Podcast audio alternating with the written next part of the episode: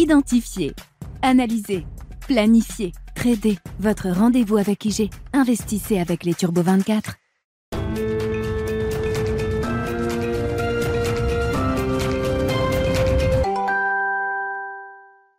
C'est parti pour Smart Bourse, votre double dose quotidienne de marché en direct sur Bismart. Chaque jour à la mi-journée, 12h30, 13h. Et en fin d'après-midi, la grande édition pendant une heure à partir de 17h en direct, rediffusée à 20h sur Bismart TV.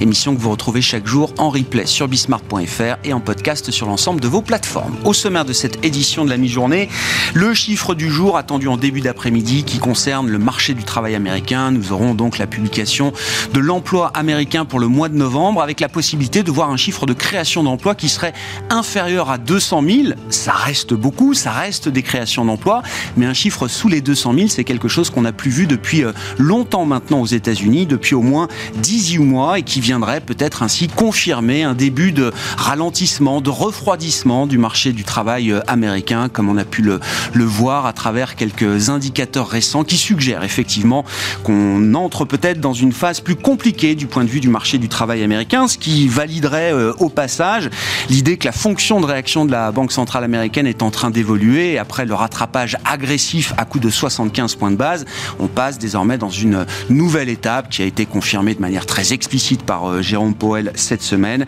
avec la perspective d'une hausse de taux de seulement 50 points de base lors du prochain meeting le 13 et 14 décembre prochain. C'est la saison des perspectives macro. Nous en parlerons avec Gilles Mouek, chef économiste d'AXA, qui sera avec nous en visioconférence. Perspectives macro pour 2023 et 2024, car il faut bien sûr considérer également l'année d'après. 2023 s'annonce comme une année de normalisation après tous les chocs qu'on a pu encaisser depuis trois ans et les réponses aux chocs qui ont été apportés par les, décideurs politiques et les, les, banques centrales. 2023, normalisation, donc récession, désinflation, hein, ce sont des mots qu'on va prononcer sans doute de plus en plus euh, au cours des mois prochains, mais la vraie question reste de savoir et ensuite. Et euh, c'est l'intérêt de regarder jusqu'à 2024 après cette phase de normalisation qui sera également une transition vers un nouveau régime de croissance. Quel peut être ce régime de croissance désormais après 20 euh, ans de soutien monétaire et budgétaire Sans doute que les recettes seront un peu différentes pour la suite. Nous en parlerons donc dans quelques instants. Et puis nous ferons le point également cette fin d'année sur le marché immobilier à travers euh, le crédit immobilier qui avait plutôt bien résisté jusqu'à l'été et désormais, effectivement, avec des taux euh, d'emprunt qui ont encore pris 10, euh, 15 points de base au mois de novembre, on est à 2,25 en moyenne pour un, un emprunt à, 20 ans et plus, et un taux d'usure relevé, certes, mais de manière marginale à 3,05%. On comprend bien que l'offre commence à, à, être de plus en plus contrainte et euh, la production de crédit s'effondre en cette fin d'année avec des baisses de 35% accusées au cours des derniers mois. Nous ferons le point avec un spécialiste, Ludovic Usieux, cofondateur d'Artemis Courtage qui sera avec nous en plateau pendant cette demi-heure.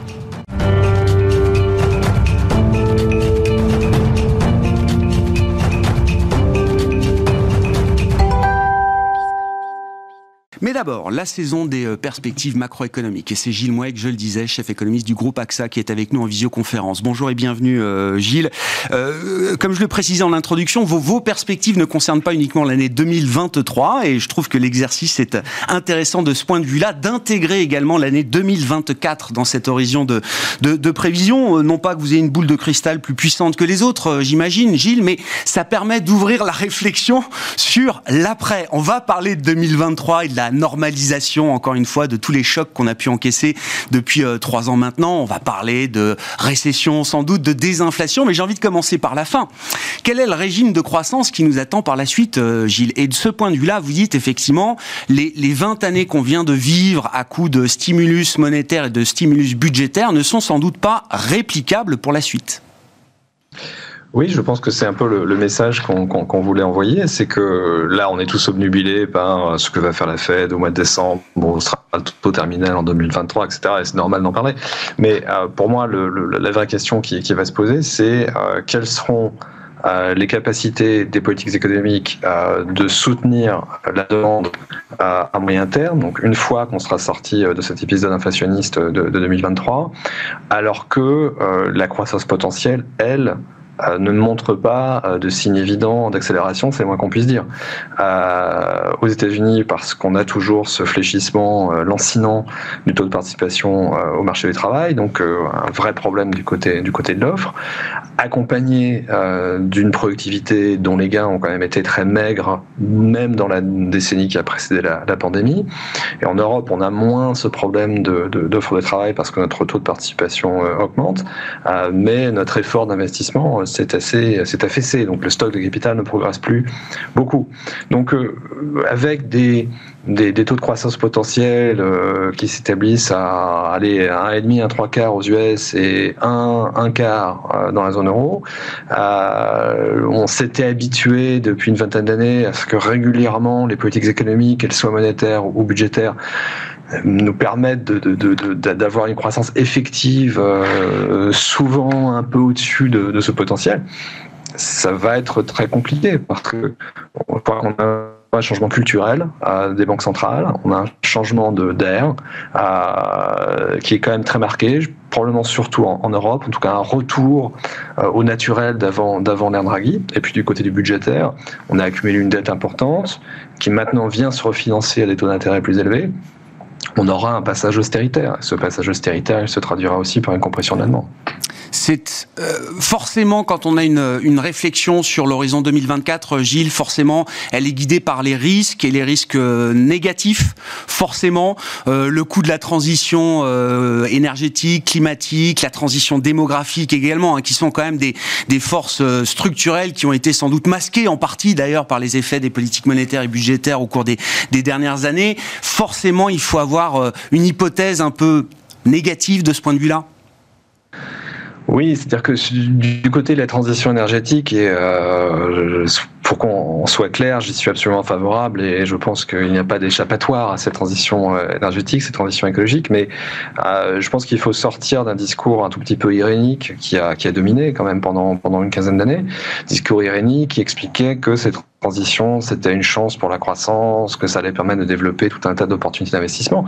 C'est vrai, il y aura plus d'investissements euh, pour financer la, transition, et on le voit avec le programme génération euh, européen, on le voit avec euh, le programme de réduction de l'inflation de, Biden, mais on a aussi euh, un phénomène important, c'est le fait que à marche forcée, on est en train d'utiliser de plus en plus de technologies nouvelles verte, décarbonée, mais souvent chère, et on est en train de rendre obsolète de manière accélérée des technologies certes brunes, mais qui euh, étaient arrivées un peu en fin de cycle de vie et qui étaient extraordinairement bon marché. Et ça, ça peut faire remonter le niveau général des prix, et ça peut, c'est l'une des raisons aussi qui peut conduire les banques centrales à maintenir une approche euh, qui sera euh, peut-être structurellement plus dure que celle qu'on a eue depuis 20 ans, au-delà du choc inflationniste actuel ce concept de greenflation, effectivement, qu'on retrouve notamment dans les propos d'une Isabelle Schnabel hein, au, bord de la Banque centrale euh, européenne. Si on prend euh, euh, quelques points clés du scénario 2023, Gilles, une question sur les États-Unis. Alors c'est vrai que les marchés portés par un vent d'automne favorable semblent toujours croire à l'idée d'un soft landing de la croissance aux États-Unis, conjugué à ce que j'appellerais un hard landing de l'inflation, qui permettrait de rétablir rapidement, on va dire, un, un équilibre qui serait plus confortable pour la Banque centrale euh, américaine. Bon, ce scénario semble idéal. Est-ce qu'il a néanmoins une chance de se matérialiser, euh, Gilles? Bah, Nous, on est un peu plus circonspect que cela parce que euh, ça peut arriver, bien évidemment, les miracles arrivent, mais la, la, ce qui me semble frappant sur 2022, c'est l'incroyable résilience du marché du travail, alors même qu'on avait déjà plutôt des signes de ralentissement. Euh, je rappelle que le PIB américain était en contraction au début de l'année 2022. On n'a plus de soutien budgétaire. La politique monétaire est en train de, se durcir quand même à marche forcée. Et on a une très grande résilience du marché du travail. Et si cette résilience du marché du travail se poursuit, on n'arrivera pas à aller vers la, désinflation que souhaite euh, la, Fed. Malheureusement, le passage par la, la case récession guillemets, qui permettrait effectivement d'aboutir à un ralentissement significatif des salaires, elle est sans doute inévitable. Et là, je pense que les marchés ont un peu de, il y a une espèce de rupture cognitive entre guillemets, c'est-à-dire que euh, on peut pas d'un côté s'attendre à ce que euh, la Fed réduisent ces taux d'intérêt extrêmement brutalement dans la seconde partie de, 2023, sans considérer qu'on passe par une, phase de récession forte. moi, je, je suis très circonspect sur l'idée que la Fed pourra en fait baisser ses taux rapidement en, 2023. Mais la seule chose qui pourrait les conduire à le faire, à mon avis, ce serait justement une situation euh, de récession persistante euh, qui irait au-delà d'un simple accident de parcours au premier trimestre 2023. Donc je trouve qu'il y, a une chaîne logique qui est un peu cassée là dans le, pricing de marché. Ouais, on peut pas vouloir un soft landing et des baisses de taux en, 2023. Vous les voyez d'ailleurs plutôt en 2024, hein, c'est ça, euh, Gilles, je crois. Sur sur l'Europe, ouais, j'ai toujours en tête la fable du bourdon qui nous était racontée par Mario Draghi. C'est gros, ça a des petites ailes, mais ça vole quand même. Et je trouve que 2022 est à nouveau un exemple de la résilience européenne. Au mois de mars, évidemment, alors tous les éléments étaient en place pour avoir une vue très négative sur la croissance euh, européenne, qui au final aura déjoué à nouveau tous les excès de, pessimisme qu'on pouvait euh, avoir. Euh, la récession n'a pas encore officiellement commencé, en tout cas au terme du troisième trimestre. Elle va sans doute commencer elle commence peut-être euh, aujourd'hui. Est-ce qu'il est légitime de reporter tout le pessimisme qu'on avait sur 2022 sur 2023, Gilles? Ou est-ce que quand même il faut tenir compte de la résilience qu'on a pu accumuler en Europe avec des réponses très fortes, bien sûr, au terme de cette année 2022 bah, nous, nous on, a une, récession qui démarre au quatrième trimestre 2022 depuis assez longtemps en fait, parce que ce qu'il ne faut pas oublier pour comprendre 2022, c'est que euh, nous, à la différence des États-Unis, on était encore en phase de, rattrapage euh, post-réouverture. Et par exemple, la performance du PIB du troisième trimestre, qui a été positive, c'est une performance qui est quand même encore sous perfusion euh, de réouverture, avec par exemple une normalisation des dépenses de tourisme qui s'est explique par le fait que c'était la première grande saison touristique depuis deux ans qui était qui se faisait dans des, conditions normales. Et ça, sur l'économie de beaucoup de pays, en particulier du sud de l'Europe, mais aussi de la France, ça a un impact très important. Là, on rentre au quatrième trimestre 2022 en ayant pour le coup épuisé euh, ces effets de, rattrapage, ces effets de normalisation. Euh, et on rencontre quoi? On rencontre un choc inflationniste qui reste massif, plutôt plus gérable en France que dans d'autres pays de la zone euro, mais dans d'autres pays de la zone euro, ça fait quand même très mal. Et certes, il y a une réponse de la politique budgétaire qui est très accommodante, qui permet d'amortir pas mal de chocs, mais l'amortissement à 100% me semble hors de portée. On a une telle ponction sur le pouvoir d'achat des ménages qu'on verra de toute manière, à mon avis, euh, une contraction de la consommation à un moment en 2023 et qui peut même d'ailleurs avoir déjà commencé au quatrième trimestre 2022. Donc une récession qui commence en ce moment euh, en Europe, qui, qui, peut, qui peut devenir endogène à un moment, euh, Gilles, ou est-ce que c'est une récession euh, qui, qui reste, j'allais dire, dans les, schémas qu'on peut connaître traditionnels, standards? Différence avec la, ce qui se passe aux États-Unis, aux États-Unis, on a une récession voulue, on a une, une, récession organisée, orchestrée par la Fed entre guillemets. Mais ça, c'est un élément de confiance parce que un, on a déjà vu ça, c'est relativement traditionnel, en tout cas pour ceux qui ont qui ont plus de 45 ans.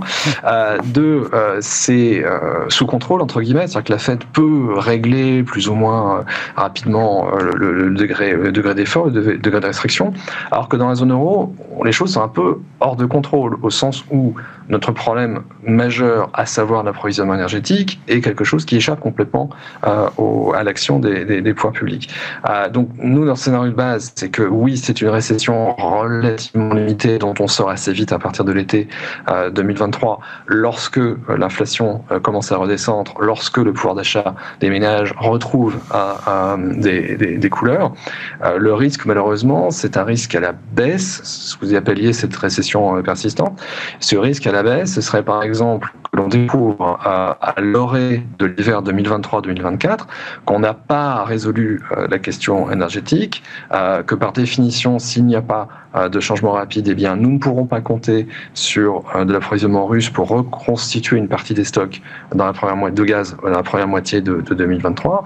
Et ça, ça peut se traduire par une tension nouvelle, une nouvelle vague de pression sur les prix à la fin 2023, début 2024. Donc là, c'est ça l'élément pour moi le plus, le plus compliqué hein, dans cet exercice de prévision de fin d'année, c'est ce fait qu'on est tous obnubilés par la difficulté à passer l'hiver 2022-2023 sans rationnement de gaz en Allemagne, sans rupture de courant en France à cause de la corrosion des centrales.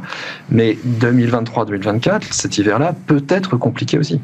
À propos d'énergie, Gilles, une dernière question sur la Chine.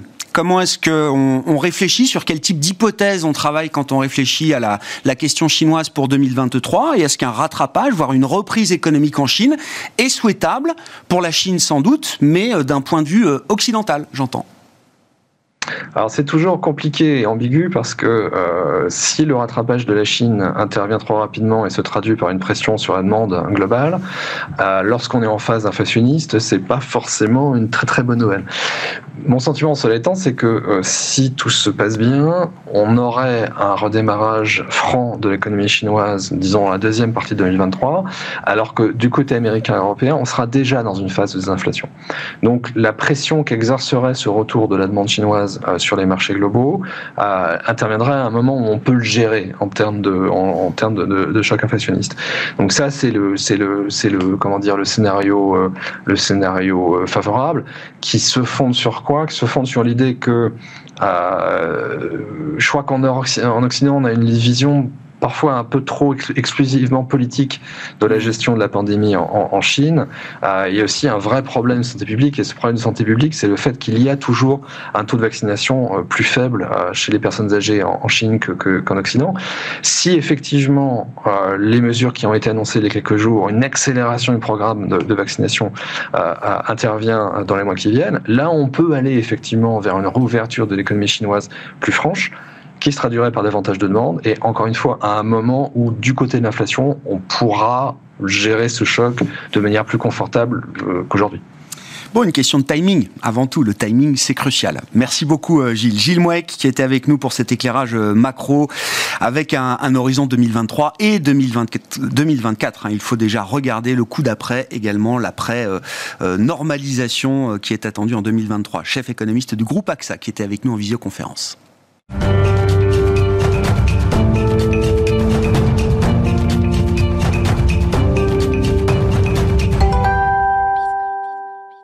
Venons-en au marché immobilier avec un état des lieux de fin d'année avec Ludovic Usieux qui est à mes côtés en plateau, cofondateur d'Artemis Courtage. Bonjour et bienvenue euh, Ludovic. Bonjour Grégoire. On parle avec vous de, crédit euh, immobilier, euh, indicateur très important évidemment de la, la, tenue du marché immobilier.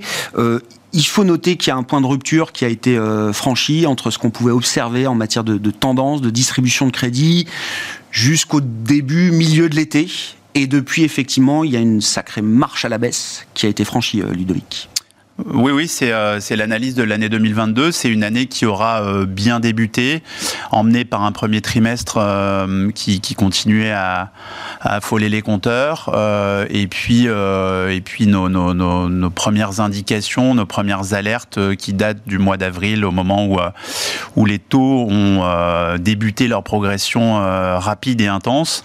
ça n'a pas eu l'effet, évidemment, comme le cycle de l'immobilier, c'est 3, 4, 5, 6 mois selon euh, selon les produits, euh, euh, selon qu'on est dans l'ancien ou dans le neuf, on a des cycles plus ou moins longs et, donc ça ne s'est retrouvé dans les chiffres, même si on avait alerté bien avant, qu'à partir du milieu de l'été, les mois d'août et septembre ont été très en retrait sur les crédits nouveaux.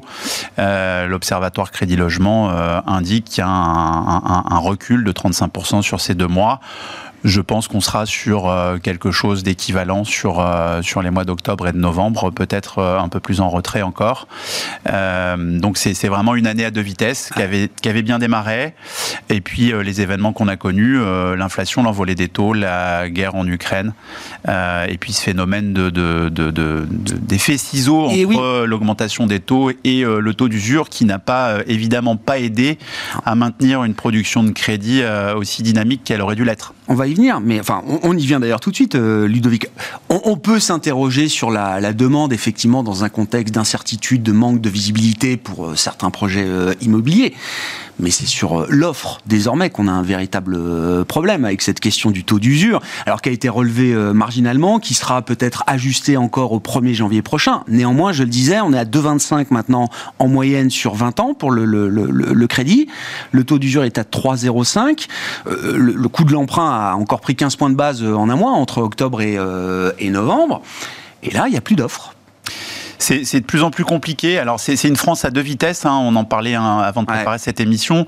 Euh, il y a des régions dans lesquelles euh, certaines banques euh, régionales ou mutualistes tiennent le haut du pavé et, et, tiennent surtout leur rôle d'acteur de, économique local et, et, continuent à prêter à des conditions qui sont probablement un peu éloignées de leurs conditions de refinancement, mais continuent à le faire. Et puis d'autres régions, dont Paris-Île-de-France, où c'est plus compliqué. L'accès au crédit est quand même plus difficile qu'il ne l'était il y a un trimestre ou deux. vous évoquiez 2,25 en moyenne sur 20 ans. Alors, vous avez raison, mais c'est le taux du moment où on se parle. Ce ne sera pas le taux de demain ou d'après-demain. C'est-à-dire que ça augmente quasiment à la quinzaine en ce moment et que la durée d'emprunt moyenne, elle se rapproche de plus en plus de 25 ans. C'est déjà au max. Voilà, on est déjà, euh, on est déjà au max parce que c'est 25 ans dans l'ancien, norme HCSF, 35% d'endettement et des crédits qui ne peuvent pas dépasser 25 ans. On s'y rapproche. Euh, chaque mois qui avance nous, nous, nous, nous, fait nous approcher de, cette, de cette, ce hard stop et cette limite haute.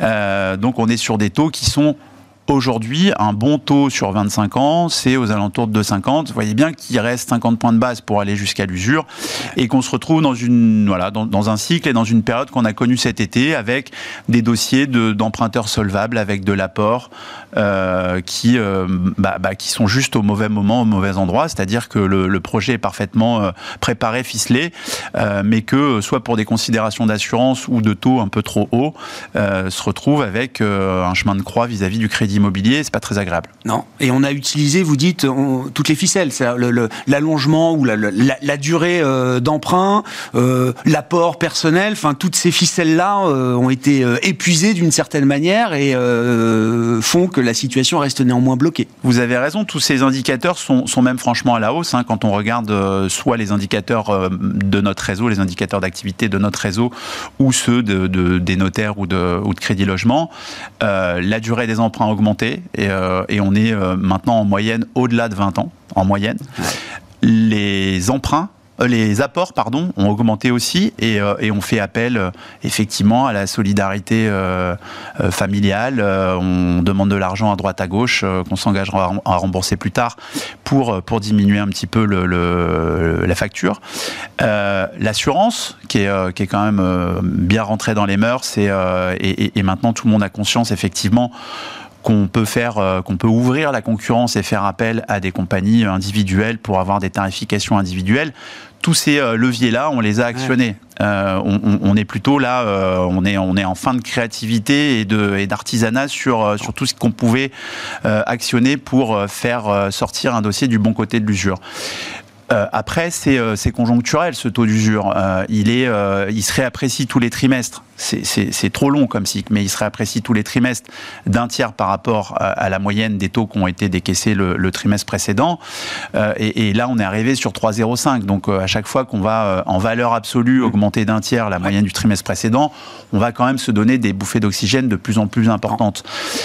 Donc l'effet taux d'usure va s'estomper quand même au fur et à mesure là dans les prochains mois, trimestres? Oui, on n'aura pas été très aidé de ce côté-là, mais l'augmentation des taux euh, galopante euh, va, va, nous éloigner, en tout cas, euh, cette augmentation d'un tiers à chaque fois, comme on est arrivé sur un 3,05, évidemment, on peut imaginer qu'au 1er janvier, on soit aux alentours de 3,50 ou 3,60, on verra ce que le mois de décembre va donner, et ça redonnera une bouffée d'oxygène. On va, on va pouvoir ressortir du, du, congélateur des dossiers qui sont en souffrance en ce mois de décembre euh, et qu'on va euh, et qu'on va pouvoir faire passer en, début d'année prochaine. Mais une fois qu'on a dit ça, euh, on peut dire aussi que l'année a été, je vous dis, séparée en deux. Elle a été très bonne en début et, très en retrait à la fin de l'année qu'on va s'éloigner de ce problème d'usure. Euh, si c'est pas en janvier, ce sera en avril, mais ça durera pas beaucoup plus que, que deux trimestres. Néanmoins, sur un an, on aura multiplié par trois les taux moyens sur, sur 20-25 ans. Euh, et, et, poindra peut-être à ce moment-là euh, un problème qu'on a mis un peu sous le tapis, ou en tout cas qui, euh, qui s'est fait dépasser par le taux d'usure euh, au terme des, des, des, grandes nouvelles, c'est le, le taux HCSF, le, le, les 35%. Le taux d'effort. Le taux d'effort, c'est-à-dire vos charges sur vos revenus qui ne doivent pas excéder 35% assurance comprise, dont on ne parle plus depuis 9 mois parce que le, taux d'usure lui a damé de pion. on va en reparler parce que, parce que les taux ont augmenté beaucoup plus vite que le marché ne s'est tassé dans l'immobilier. On est sur des, petits ajustements, mais on ne peut pas parler de décrochage en termes de prix, de prix du mètre carré qui aurait, qui aurait déraillé de 5 ou 10% que ce soit à Paris ou ailleurs. C'est pas encore le cas. ça va peut-être arriver, mais en tout cas, au moment où on se parle, on, on, est sur des taux qui progressent plus vite que des prix du mètre carré qui baissent. Et, et ce qui risque d'arriver une fois qu'on aura mis de côté ce problème d'usure, c'est d'avoir à nouveau le problème un autre de point dossier, de blocage avec, le, avec le taux d'effort. Un accès au crédit qui sera euh, là aussi freiné, mais à cause du taux d'effort où on sera sur des dossiers qui seront à plus de 35% parce que les taux auront augmenté beaucoup plus vite que le reste. Quelle serait la position euh, d'un euh, patron de société de courtage comme Artemis Courtage sur cette question du taux d'effort? Parce qu'on était à 33 auparavant, on est déjà à 35 aujourd'hui. Est-ce qu'il y a une conversation possible pour augmenter euh, encore. Alors il y a des dérogations possibles hein, sur 20% de la production totale de crédit pour, euh, pour chaque banque, mais est-ce qu'on peut encore ouvrir un petit peu euh, les, les, les, les, frontières? Bah, les, les, les, risques sont ceux qui, ont déjà été évoqués par le gouverneur de la Banque de France, c'est de ne pas vouloir mettre en défaillance des, des publics d'emprunteurs qui seraient jugés ou estimés trop en risque. Euh, je rappelle quand même qu'on a un système bancaire euh, qui est euh, sur le crédit immobilier très peu défaillant et parmi les taux de défaillance les plus faibles d'Europe. un système qui est à taux fixe une responsabilité des banques qui n'est plus à démentir. Les banques ne font pas n'importe quoi avec ce taux d'endettement. probablement que il faudrait peut-être plutôt penser, plutôt qu'à augmenter ce taux de charge, parce que 35%, c'est quelque chose qui est finalement assez cohérent, euh, c'est plutôt euh, penser sur euh, un trimestre ou deux à un, taux d'exception, c'est-à-dire de dossiers qui peuvent être débloqués par les banques un peu plus élevé. voilà, un peu plus élevé. On est sur 20%, peut-être que 25 ou 30%. Euh, ça pourrait mettre un peu de, un peu d'huile dans les rouages, euh, parce que je vous dis, euh, le, le marché s'est quand même contracté euh, assez violemment sur les mois d'août et mois de septembre. Et quand on est en retrait comme ça de 35% sur deux mois, ah faire le chemin dans l'autre sens, ah ça veut dire qu'il faut reprendre 50%. C'est deux fois plus d'efforts. C'est deux fois plus d'efforts et, euh, et ça se fera pas en un mois ou deux. Euh, on, est, on est vraiment en retrait et, et, et on attend les chiffres du, du, du, mois de novembre, octobre-novembre seront probablement du même acabit. Donc c'est un marché qui a bien résisté malgré tout en 2022, mais qu'il faut vraiment séquencer en deux périodes. Le premier semestre, cache quand même euh, les difficultés qu'on a rencontrées au deuxième semestre euh, et on se prépare à un début d'année qui sera euh, qui sera pas beaucoup plus facile donc ce serait bien de mettre toutes les chances de notre côté pour pouvoir être un petit peu plus liquide qu'on ne l'a été en cette fin d'année. Les discussions entre l'industrie immobilière au sens large, les, les banques et le régulateur sont loin d'être terminées. Je reviens pour finir Ludovic sur ce que vous avez évoqué là, ce morcellement géographique que vous observez à travers le réseau d'Artemis En matière de distribution de crédit il y a des régions qui sont encore très, euh, très dynamiques. Et puis une région comme Paris euh, qui, euh, qui cale. Mmh. Est-ce que Paris reste un marché leader de ce point de vue-là? Ce qu'on observe à Paris aujourd'hui, est-ce qu'il faut imaginer que ça arrivera aux régions qui restent dynamiques aujourd'hui? Ou est-ce qu'il y a un découplage qui est en train de se mettre en place de ce point de vue-là? Non, je pense pas. On observe ça tous les jours. On regarde nos indicateurs d'activité avec, avec beaucoup d'attention et, aujourd'hui plus qu'hier, évidemment. je, je, pense que c'est euh, que, le marché parisien et francilien est, est, effectivement un peu différent. Il a, euh, il a mené euh, tous les réseaux, dont le mien, pendant des années et des années.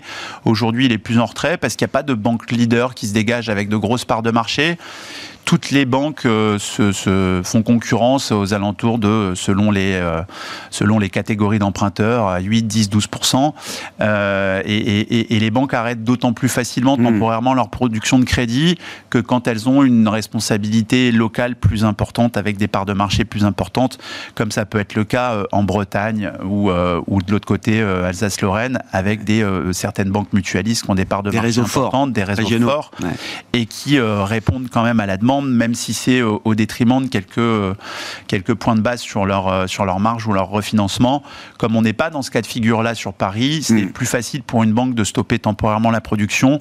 Les, les, banques ont une responsabilité économique ou sociétale plus importante probablement dans certaines régions et c'est ce qui tient aussi euh, le marché du crédit immobilier dans ces régions et, euh, et, et, et pour le coup, c'est aussi très agréable. Et tant mieux pour, elle. Oui, pour elle et pour, les emprunteurs qui, peuvent aller au terme de leur, de leur projet, ce qui, devient, ce qui devient un sport un peu compliqué et, extrême en ce moment.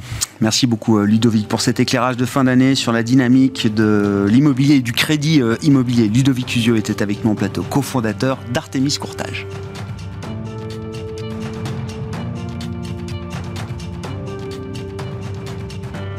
Identifier, analyser, planifier, trader. Votre rendez-vous avec IG. Investissez avec les Turbo 24.